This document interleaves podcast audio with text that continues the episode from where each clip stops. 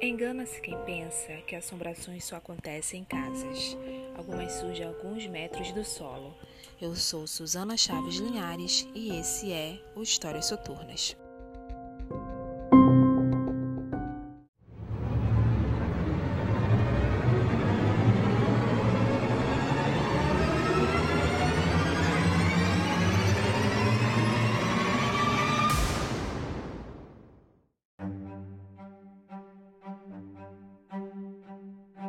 Em 1 de fevereiro de 1974, um enorme incêndio causado por um curto-circuito em um ar-condicionado colocou o edifício Joelma em um status nada agradável, o prédio mais mal assombrado do país.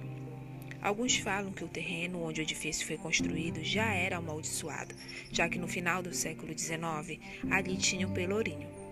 Além disso, antes do prédio ser construído, contam que um professor havia assassinado sua mãe e suas irmãs e se matado em seguida. Após o incêndio, vários relatos foram surgindo: portas que abrem e fecham sozinhas, figuras que aparecem e somem, aparições em câmeras de segurança e nos espelhos dos elevadores, faróis de carros que acendem sozinhos, vozes, sussurros e gritos.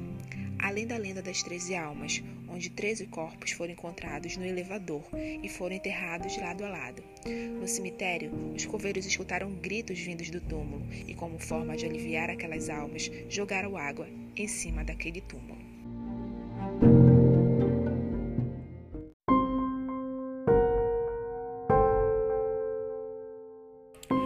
Esse foi o Histórias Soturnas, o seu podcast de lendas urbanas, histórias de terror e casos sobrenaturais ao redor do mundo. Durante as minhas pesquisas para os episódios, várias histórias têm relatos fortes. E os relatos do edifício Joelma são extremamente fortes. E quem quiser saber mais é, sobre os acontecimentos dentro do edifício Joelma, é, só basta fazer uma pesquisa em vários sites e tem até livros que abordam o tema. Nossa, gente, o que eu contei aqui não é nem a ponta do iceberg do que acontece lá. Bom, novamente, obrigada pela audiência. Se tu estás escutando pelo iTunes, não esquece lá de dar a tua avaliação. Assim a Apple pode distribuir para mais pessoas.